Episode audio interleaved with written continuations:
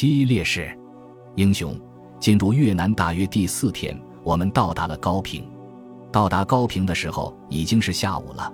我在公路边先是遇到父亲老战友的儿子，那个负伤的连长，把他送走后，不一会就遇到一排长带着一班来了。一排长见到我就哭，说连长牺牲了，连队被打散了，其他情况不清楚。我当时问他是怎么回事。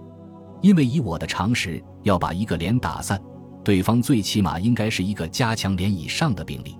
他只说是连队遭到越军伏击，连长当场受伤，不知死活。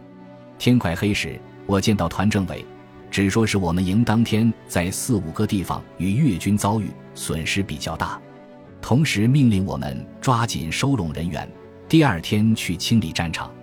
当时一营连夜就下山了。只见山下火光冲天，我那时已经能体会到那种愤怒的感觉了。第二天中午，我们下山去寻找战友，清理战场。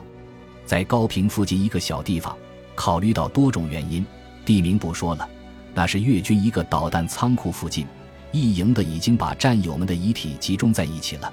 在该处一共集中了五十八具遗体，其他地方还有高平地处山区。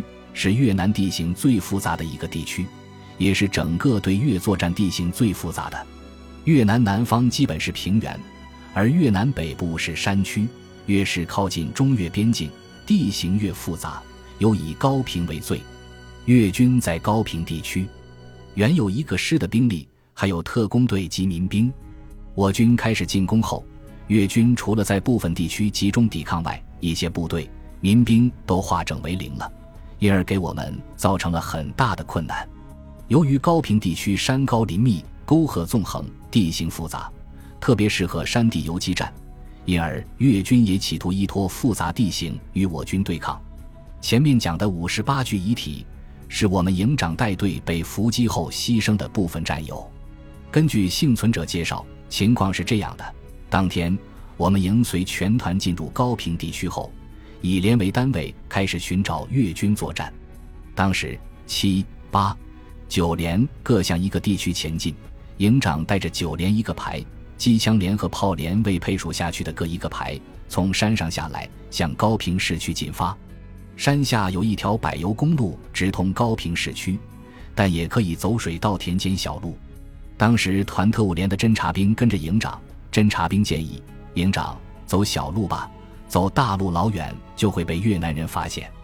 营长觉得侦察兵建议不错，就命令走田间小路。当时部队进入越南已经好几天了，虽有过战斗，但都规模不大，且我军处于绝对的强势，因而，在战事中也产生了轻敌和麻痹思想。部队下山时，行军建制有些乱，加上路线是选择在水稻田中沿田埂走，因此。有的机枪枪身和枪架不在一起，炮管和炮弹不在一起。有些战士一边肩膀是枪，一边肩膀是甘蔗，放松了警惕。哪知营长带的这队人误走进了越军一个导弹仓库防御阵地。该仓库放的都是冰雹式火箭弹，营长他们不知不觉中进入了越军这个仓库的防御阵地。营长当时手下有三个步兵班。一个班担任尖兵，已经走出这个仓库的防御阵地；一个班担任后卫，但被九连司务长留下保护他们做饭了。因而此时此刻，营长身边实际上仅有一个步兵班。就在部队走到在距越军阵地几十米时，越军突然开火了，我的战友瞬间就倒下一片。在敌人射击的瞬间，九连连长被击中，嘴里刚说“营长，我负伤了”，话刚完。就被后来的子弹击中，牺牲了。当时部队一下被压制在水稻田里，根本无法还击。田埂很低，在平时训练时是根本不起眼的遮蔽物，但在那时也是自我保护的唯一遮蔽物了。敌人猖獗地叫喊着，射击着，你抬头还击，急挺重机枪向你射击，你不动，敌人用手榴弹扔你，用六式炮轰你。可怜我们的战友。在毫无防备的情况遭敌人伏击，当时担任尖兵的那个班有个战士，其实已经发现有越南人，并架好了机枪，但枪响后被九连副连长调走了。这是唯一的机会，也是全歼敌人、转危为安立功的唯一机会。但这一切都不存在了，由于这个副连长而丧失了。这个副连长战后被记大过，处理复员。正是由于这个副连长的错误，营长带的人在瞬间伤亡一百零八人。枪响时，看着周围的战士倒下一片，营长命令一个战士冲过前面一片开阔地去找尖兵搬回来。这个战士刚跑出去十多米就倒下了。营长命令第二个战士出发，十多米外，第二个战士又倒下了。紧接是第三个。第四个战士都相继倒在敌人的弹雨下，营长这时命令一个广东兵继续设法冲出去。广东兵说：“如果能冲出去，我肯定去，但现在是根本冲不出去。”营长考虑了一下，觉得这个战士说的没错，也就没让这个战士再冲。也因此，这个战士活着回来了。许多情况也是他告诉我的。当我们清理战场时，看着这些战士。牺牲的很壮烈，也很惨。机枪连一个战士，子弹是从后面打进去的，腰带后面密集着四个弹孔，相距不到五公分，前面肚子已经完全爆开了。以我的经验，这样密集的弹着点，只有在有稳固工事、很从容的情况下，认真操枪才可能做到的。可想而知，敌人依据仓库阵地居高临下，对我们的战士射击时的那种态势。炮连的一个排长，眉心被一颗子弹击中，后半个头盖骨已经没有了。这些战士都是死在水稻田里，浑身是泥，表情各异。有的手里还拿着枪，有些身边还放着八十二炮身，有的手握炮弹。很明显，这些战士都是在还击时牺牲的。由于越南天气热，一些遗体已经开始发胀了。看着战友牺牲的样子。原先那种和平时期的情绪已经变成了愤怒。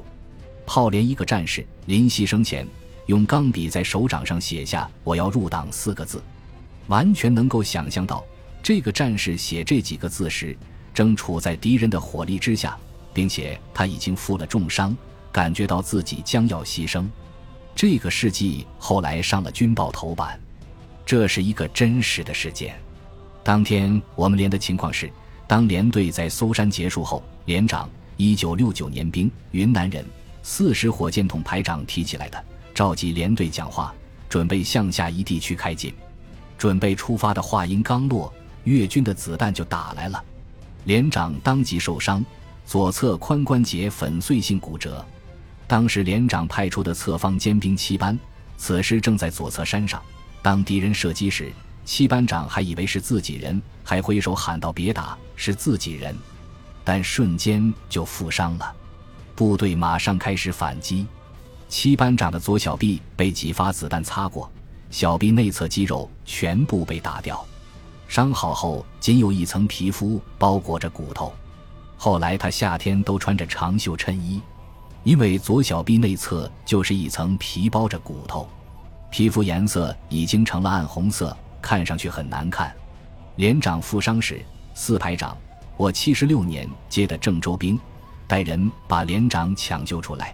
连长嘴里不停地喊着老婆的名字，因为我们连长是回云南结婚，刚刚新婚第八天就被一封电报追回来上了前线，而进越南第四天他就负伤了，后来被评为三等甲级残废军人。当时副连长。炊事班长提起来的，带着尖兵班，不知去向。为此，回国后，我在连队开会时质问他当时在干什么。他说他带人掩护连队转移。我当即怒斥：“你八个人，八支冲锋枪，你不和连队在一起，跑一个相反方向，你掩护谁？”说的他哑口无言。事后，副连长说：“越军工事修得很好，山坡上看着什么也没有，一拉。”一扇小门开了，钻出几个人，一拉门关上，山坡上什么也看不出来了。我又气得质问：发现情况，为什么你不带人封锁那洞口？他仍然无语。那一天，我们连阵亡七人，失踪两人，受伤十多人，而最惨的还是营长带的那部分人。这是我们进入越南后最惨重的一次损失。其实，在整个对越作战的一个月时间里，全师阵亡人数中，我们一个团占了近二分之一；全团阵亡人数中，我们一个营占了三分之二；全团阵亡的干部中，我们一个营占了三分之二。我们营是全师进入越南后打仗最多、成果最大的，但也是损失最大的。那一天，部队到达高平后，我们师以及友邻其他部队也都遇到类似情况。战后，面对调查组关于营长未能组织反击的问题，我当时说道：“这是小部队近距离遭伏击，不是大部队遭伏击。小部队遭伏击，地域有限，情况紧急，部队直接受到攻击。”组织反击谈何容易？但这种辩解并未能为营长他们争取到什么，也或许是因为我的辩解已经为他们争取了一些理解。清理战场过程中，中午要吃饭了，战士们打开罐头开始吃。在我们身边是战友们几十具遗体，不知当时是什么原因，没有感觉到悲伤，只感觉到愤怒，没有感觉到恶心，只为战友可惜。他们才进入越南没几天就牺牲了。为了核实情况，我们需要核对烈士的姓名，就检查领章背面、腰带内侧，看有没有姓名。可许多战士都没有填写，所以我们只好凭记忆核实。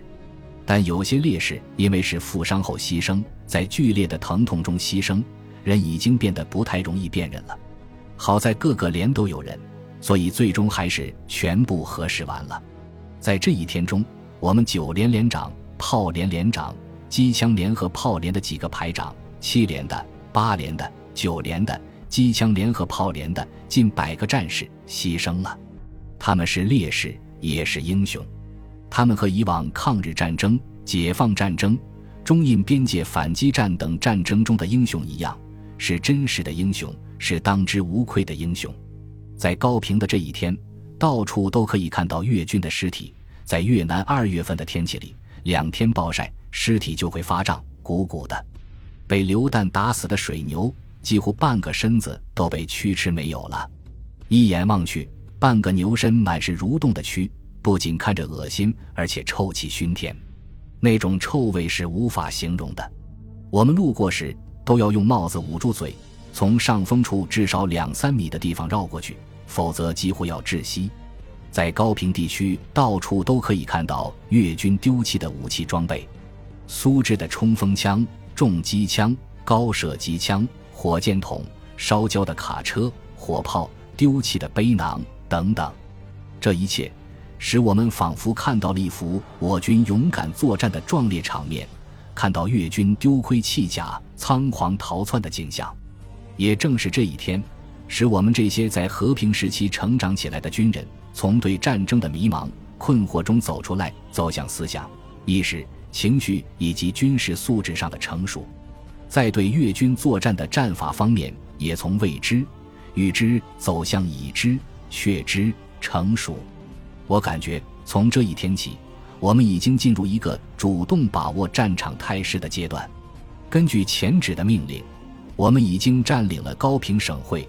并且基本控制了高平地区，与其他方向相比，高平地区是整个对越作战中地形最复杂、战斗最多、最零散、部队伤亡最大的地区。但我们这时已经掌握了战场的主动权。本集播放完毕，感谢您的收听，喜欢请订阅加关注，主页有更多精彩内容。